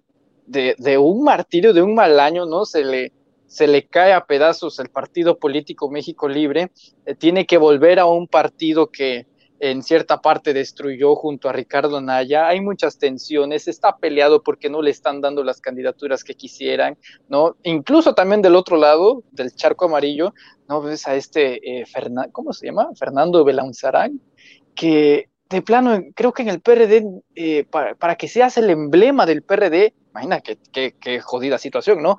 Pero ya para que ni siquiera te den la candidatura en el partido que esperabas, denominarte de, eh, de un espectrograma de izquierda y luego pasar al PAN para una candidatura, bueno, te lo dejo así. Es el México ambidiestro, ¿no? Un día izquierda, un día derecha, así se la pasan. La verdad es que es normal, porque desgraciadamente se ha vuelto tan normal el chapulineo como que los respaldos entre políticos que ya gobernaron este país que en vez de dar sorpresa, da asco, porque uno en vez de la indignación simplemente es repulsivo, es repugnante. Así que ver este tipo de, respaldos o de candidaturas como la que ya mencionábamos, creo que la, semana pasada, ¿no? El, caso de Villahermosa que te contaba, y no solamente es ahí, está San Luis Potosí, está Nuevo León, y se repite en casi todos los estados de la República, es triste porque condenan a, a la ciudadanía a no saber por quién votar con seguridad cuando se concentran estos grupos de poder inquistados, inquistados, esa es la realidad, en otros partidos políticos que dices tú, es, es lo nauseabundo de la política mexicana. Va muy de la mano, de, obviamente, con el proceso electoral, y ahí es donde el voto más importante pues no va a ser el de los actores políticos, sino precisamente el de la ciudadanía que tiene que reflexionar muy bien en algunos aspectos, no, no quiero ser este sugestivo, acerca de quién votar o de qué partido votar o de qué ideología votar, porque la verdad se va a multiplicar. Esto nada más es el inicio. Conforme vayan pasando el tiempo, van a salir más cosas y más cosas, porque si un lado no es lo de la fiscalía, ¿no? Que hace tú, hace rato mencionabas que te parecía muy curioso que, que el PAN de, se volviera afín a, a esta eh, Ahora ya nos queremos mucho, ¿no?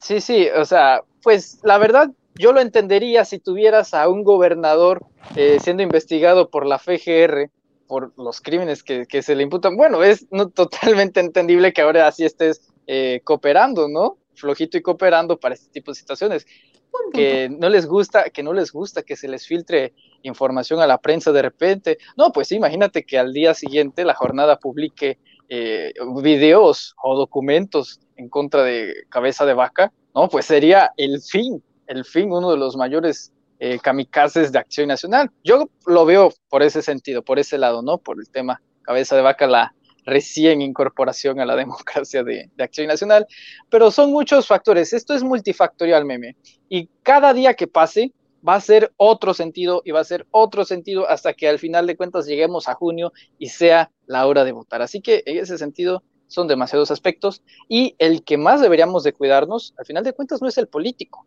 es el mediático. Ahí estaba leyendo el comentario de, de, una suscriptora muy importante y es que es cierto. En el lado de Krause, es el sentido internacional. ¿Qué imagen puede dar a México? Porque quieras o no, pues el New York Times sí tiene eh, un cierto grado de relevancia a nivel mundial. Estás hablando del diario más grande del mundo. Eh, y el enfoque que se le podría dar de una opinión de alguien en esos grupos de élites de poder, de llamar comunista, socialista, a mí me encantó una vez, una, una vez que vi una entrevista de Rafael Correa, expresidente de Ecuador, y dijo, populismo es la definición de las élites cuando no entienden lo que pasa en una sociedad progresista. Y es la verdad, esta gente que sale de universidades carísimas, de paga, que son la élite y la vanguardia, ¿no? Eh, el Very Important People, Yale, Harvard, el ITAM, eh, todos, Oxford, Cambridge, Chelsea, Manchester, para que te vengan a decir que el comunismo es López Obrador, nada más porque está fortaleciendo en algunos sectores con los programas sociales a las bases sociales, lo cual es evidente que pase cuando tienes a un país sumiso en la pobreza con 60 millones de pobres y 30 millones de ellos en pobreza extrema. Bueno, ahí no estás jugando. Evidentemente eh, juegan varios de esos factores, pero cuando te viene un Enrique Krause con una columna y te dice autoritario, bueno, yo creo que ni los asesores de Biden van a decir, ¿y este qué dice o qué? ¿No? Es totalmente normal que arrecie eh, los, los, periodistas, los, los intelectuales y comentócratas de la derecha mexicana. Y por otro lado, el que me preocupa es que está las élites, pero luego está el sentido nacional. Desgraciadamente, con, la, con lo que explotó la semana pasada referente al tema Víctor Trujillo Broso, pues ahí te das cuenta de que no pueden soportar una semana sin exhibirse a sí mismos. Un día se definen feministas. Feminista es un personaje que históricamente ha sido reconocido por maltratar y ser misógino, machista y eh, poner, sexualizar a una mujer, eh, cosificarla y tratarla como un objeto sexual en un horario de las 6 de la mañana, 7 de la mañana, yo me imagino que en los 14 años de emisión del Mañanero, los niños que iban de primaria, secundaria, eh, arreglándose para irse a la escuela, despertando y viendo a un payaso tocando las partes de una mujer, eh, encimándosele, eh, haciendo arrimones. Bueno, te habla de lo podrido que estaba la televisión mexicana y luego sale Víctor Trujillo a decir, no, es que eh, no era Broso, no era yo, era Broso, escudándose en el personaje, que era una ficción. Si fuese una ficción, no lo hubiéramos visto tanto tiempo en forma constante. Y lo que le duele enormemente, principalmente a, a Víctor, es que como él usó el argumento de que era Broso, entonces la gente, a través de las benditas redes sociales, comenzó a buscar al propio Víctor Trujillo. Y es el mismo Víctor Trujillo que también promovió las imágenes de mujeres, eh, haciendo exactamente lo mismo que Broso. Desgraciadamente yo creo que Broso consumió a Víctor Trujillo. Actualmente no hay una simbiosis, no hay, no hay un, un delirio de identidad, no hay un problema, no. Es uno y es Broso. Víctor Trujillo actualmente está muerto esa persona que en algún momento le dio un sentido crítico, analítico, y te lo digo yo con mucho dolor porque pues tú lo acabas de decir, yo, yo fui niño y a mí me tocó crecer de niño con las voces de Mister Increíble, de, de Sullivan, en Monster Inc. Bueno, hay, hay, siendo sincero, hay un cierto cariño por parte a ese tipo de crecimiento, pero enterarse después de esto y definirse con una postura que históricamente a tu carrera es todo lo contrario a lo que tú estás planteando, es simplemente absurdo. Y es por eso que este subordinado de Carlos Lares de Mola, que a la vez es un subordinado de Enrique Krause, todo ese grupo informático va a perder. Piensan que latinos acumulando y dándole espacios a Diego Fernández de Ceballos, que dice que polariza López Obrador a México, y en ese mismo programa dice 30 majaderías e insultos y denostes y difamaciones y calumnias al presidente de la República. Es simplemente un país donde la derecha mexicana se ha vuelto loca. Afortunadamente, los que todavía tenemos cordura, debemos de empeñarnos en cortar con las fake news. Debemos de erradicarlas. Y qué mejor forma que hacerlo a través de los espacios independientes y alternativos como el tuyo, Meme, en la cual miles, millones de personas se pueden informar en cuestiones donde Televisa o TV Azteca o Imagen nunca van a presentar. Yo creo que esa es la más importante reflexión del día de hoy. Quiero, ahorita que hablaste del tema de Broso, me recordaste justamente algo que tengo pendiente, y es leer un hilo que me pidieron que leyera, que, con el que suscribo ampliamente, de una, una escritora, dramaturga, novelista, premio nacional, es, eh, tiene una columna semanal en el New Herald, que es Ana María Vázquez. Ana María, que me sigue en Twitter, si es que alguna vez ve este programa, ¿verdad? le mando un saludo. Pero ella hace una un hilo importante en redes sociales y creo que retrata no solamente lo que tú acabas de mencionar con esta nostalgia de los personajes a los que les dio vida la voz de Víctor Trujillo, sino lo que yo mencioné en días pasados sobre lo que ha pasado con Umbroso, ¿no? No es un caso tanto de crítica hacia él, sino es que él se quedó ahí, se estancó. Eh, leo el hilo de Ana María Vázquez, dice, Tendría mucho que decirte, Víctor Trujillo. Nos conocemos desde hace mucho, una otra vida en la que aún eras humano, en la que lo más importante para ti era tu familia, misma a la que en los primeros éxitos le diste la espalda, tiempo en el que soñabas con ser actor de los buenos. Antes que te comiera un payaso que por supuesto te ha dejado mucho dinero, innegable. Pero el tiempo te llevó los sueños y la ética y embosado en un disfraz de payaso. Hoy te eres actor, te equivocas ser monotemático no te hace actor, a lo sumo un mal intérprete. A mí no me vendes ese cuento porque estuve casada con uno que escribió con letras de oro la palabra actor, al lado de los grandes como López Tarso, la Gilman, Lorenzo de Rodas y otros tantos actores de verdad. El dinero no compra el talento y quedó muy claro en aquella temporada en el Teatro Rafael Solana, en el que nadie quiso ver a Víctor y tuvieron que dar cerrojazo. Antes de recordarte las palabras de Shakespeare tan a cuento ahora sobre lo que es ser actor. Te hará una pregunta personal y si alguna de las edecanes a las que exhibías y humillabas con su consentimiento o sin él hubiera sido una de tus hijas, dirías que su jefe era actor y ella también y que solamente representaban una escena. La ética y los valores no tienen fecha de caducidad, pero como te dije antes, el dinero cambia conciencias como cambió la tuya. Te recuerdo finalmente lo que para Shakespeare implicaba ser actor.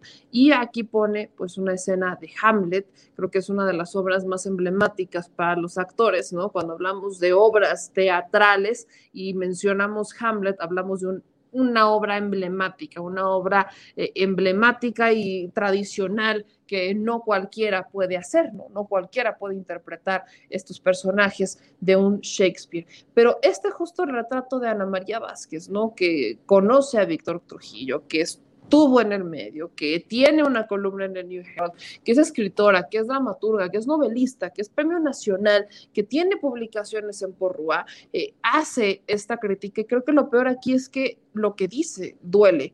Y es mucho lo que menciona Manuel Pedrero y mucho lo que hemos seguido en este espacio.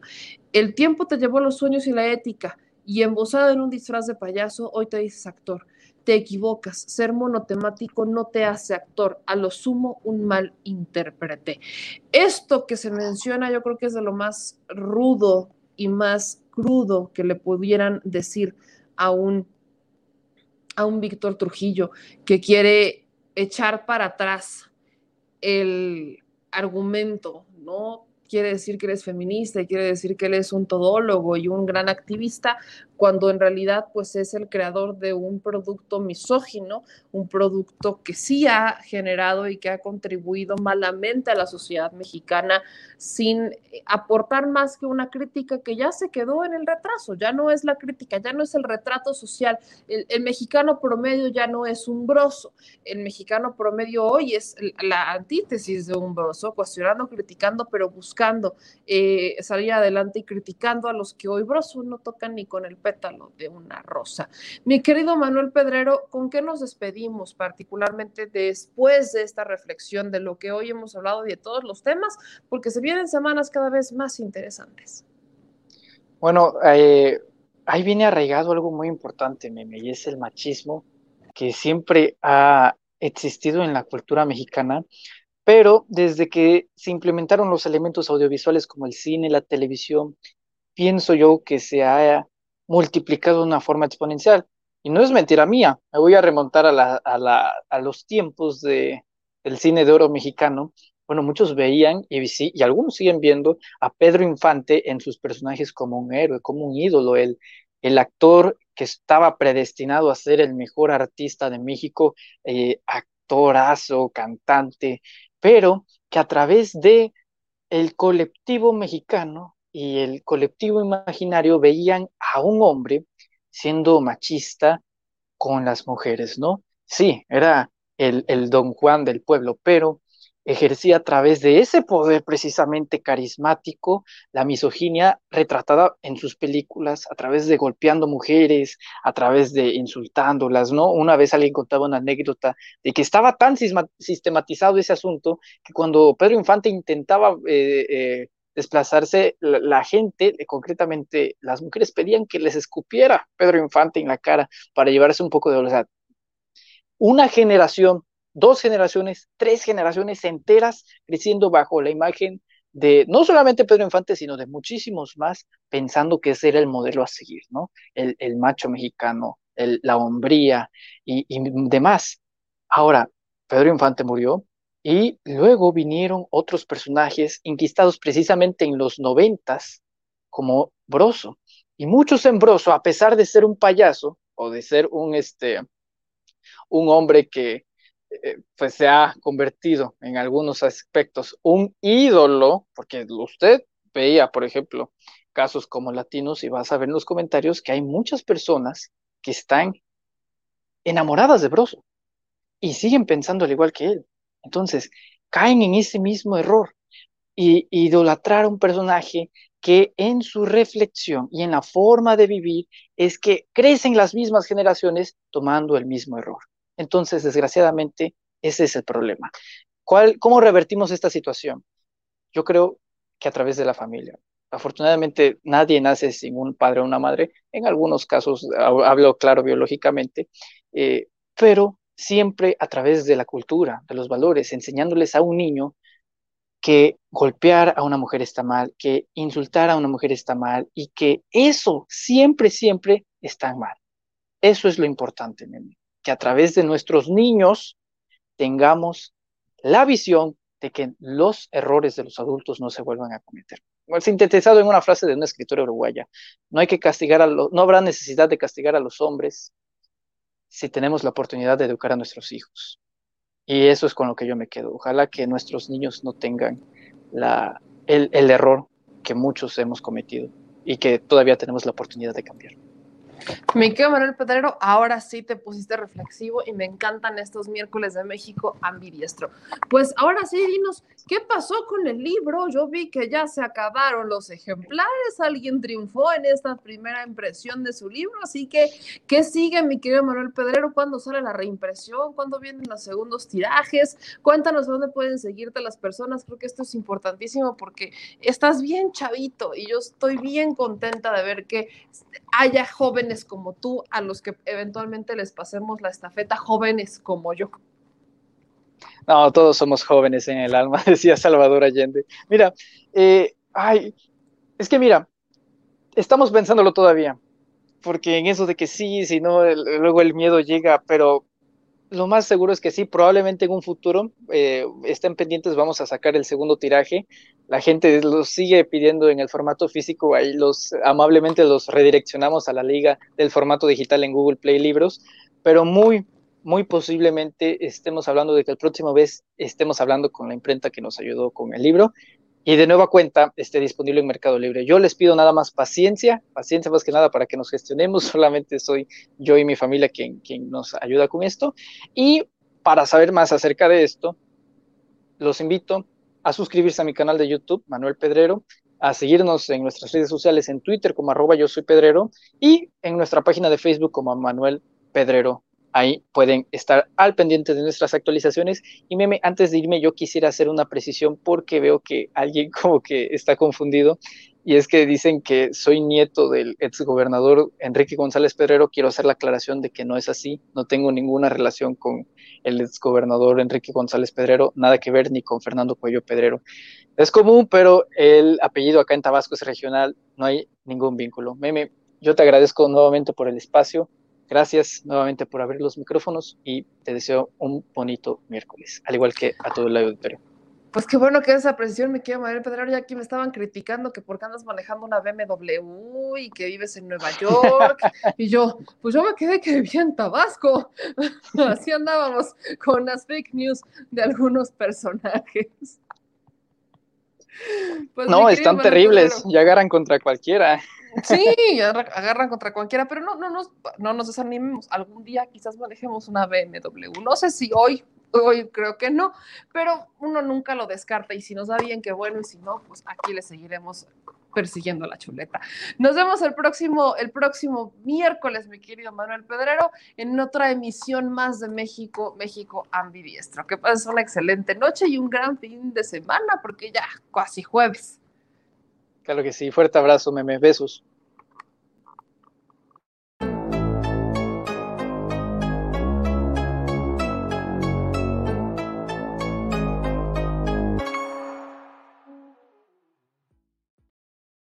Pues ahí está, mis amigos. Nosotros nos despedimos, seguimos esperando la información, la, confirmación de si eh, lamentablemente se dio esta desaparición del alcalde de Cirándaro Guerrero.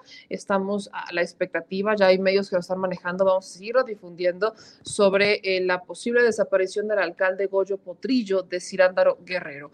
Es un alcalde que le ha hecho frente al crimen organizado en la entidad. Estamos hablando de una entidad que también, ahora sí que, que es tierra caliente, entonces pues les pedimos, mis amigos, que estén pendientes, que no dejen de eh, seguirnos ni de suscribirse a nuestros espacios. Y sí les pedimos que por favor, pues estemos todos listos por cualquier breaking que surja. Y si no, pues esperemos toda la tranquilidad y nos vemos el día de mañana. El día de mañana a las 10 de la mañana, en el después, en el detrás de la mañanera, yo allá los espero con mucha más información. Les mando un beso a todos y cada uno de ustedes. Muchas gracias por dejar sus distinguidos likes, dejar sus comentarios, por suscribirse, por activar las notificaciones, por dejar su me gusta en la página de Facebook y también su me gusta aquí en nuestro canal de YouTube. Gracias a las más de 5.500 personas que estuvieron a lo largo de esa transmisión en diversas eh, plataformas, nuestros dos canales de YouTube y también en nuestro canal de Facebook, en donde ahí pues hay muchísima información. Acuérdense que son dos canales de Facebook los que tenemos, eh, Meme Yamel y al Chile con Meme Yamel. Son nuestros dos canales, los dos, uno está el, pues lo estamos eh, haciendo grandecito por, por si las flies, uno nunca sabe cuándo Facebook se le ocurra censurarlos, que espero no, toco madera, pero pues ahí estamos mis amigos con los planes emergentes y por supuesto eventualmente con contenidos variados para distintas plataformas. Gracias a los que nos siguen también en Twitter en arroba sea o los que nos siguen en Instagram también como arroba sea. No olviden leer nuestras notas en domexico.news. Entonces, pues dicho eso, gracias por el respaldo, gracias por los superchats, gracias por los comentarios, gracias por el apoyo también a la neta noticias. Nuestra casita siempre ha sido nuestra casita en esta travesía que han sido los medios de comunicación. Entonces, aquí encuentran notas de chile mole y dulce para dar y regalar. Entonces, gracias a todos y cada uno de ustedes. Yo los veo mañana, los veo mañana para que descansen. Hoy terminaremos un poquito temprano. Eh, Fifichaira dice, ¿me puedes felicitar a Isa Infinito por su cumpleaños mañana? Recuérdenme mañana porque tengo memoria de recorcholis para algunas cosas, pero con todo gusto. Este, invita al de Notamex, nos dice Andrés Medina. Eh, Arnulfo, ya es tiempo de que los gobernadores de los estados hagan el trabajo que les corresponde en cuanto a la violencia. Eh, dicen por aquí, buen programa. Eh, luego acá nos dicen en más comentarios, este güey que salió está loco, dice Pedrito Infantito, este, porque hubo una comparación que no les gustó entre, que hizo mi querido Manuel Pedrero, entre Proso y Pedro Infante, y aquí salió Pedrito Infantito, que qué pex, que qué.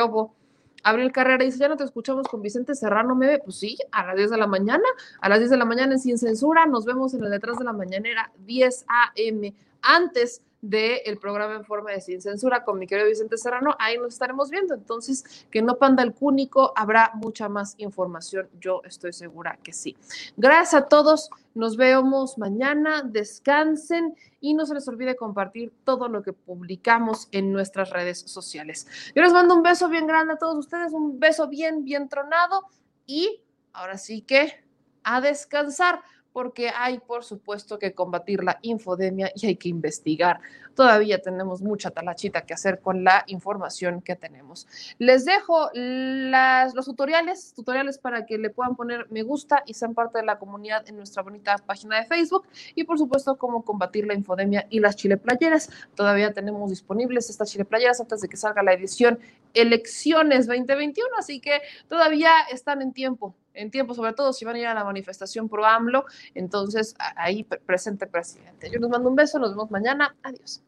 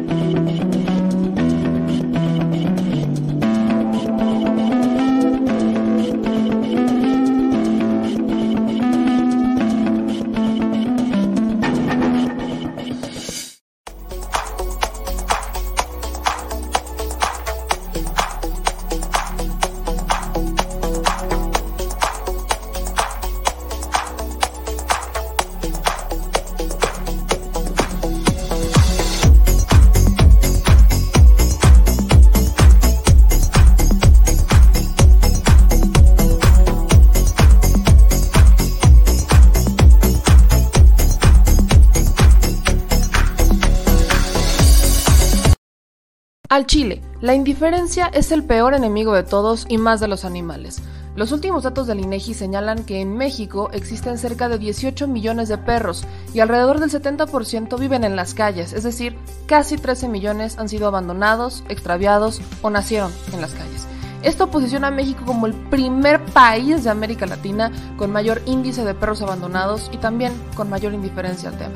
El abandono es un fenómeno que afecta a perros y gatos de todo tipo, no entiende de edades o de razas. El 20% de perros y el 11% de gatos abandonados son de pura raza, mientras que el resto son mestizos. Por otro lado, la mayoría de perros y gatos llegan al refugio en la edad adulta, aunque también son recogidos cachorros y animales de edad avanzada. El maltrato animal también está presente y nuestro país aún está en pañales, pese a que se está comenzando a legislar para crear sanciones más severas a quienes cometan ese tipo de delitos. Por eso es importante la participación ciudadana y pedimos tu ayuda. Es hora de dejar de callar y ayudar a darles voz a quienes siempre están ahí para darnos una patita. Educar, esterilizar, identificar, reflexionar y adoptar es básico para revertir la tendencia pero si tú no tienes la posibilidad de adoptar o rescatar, ayuda a diferentes organizaciones que ya lo hacen. Angelitos peludos.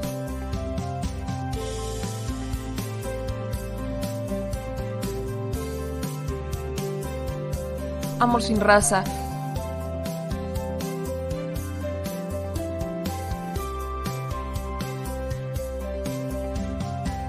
Frida Puebla.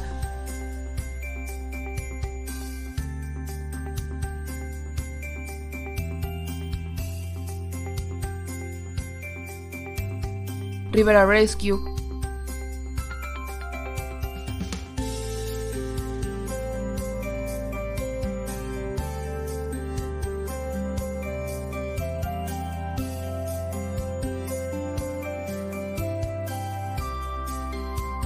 Voz Animal MX.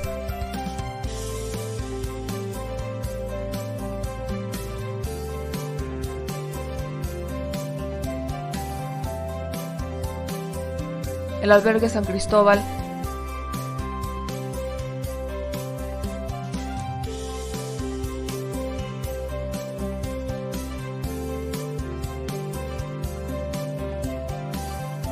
Fundación Toby.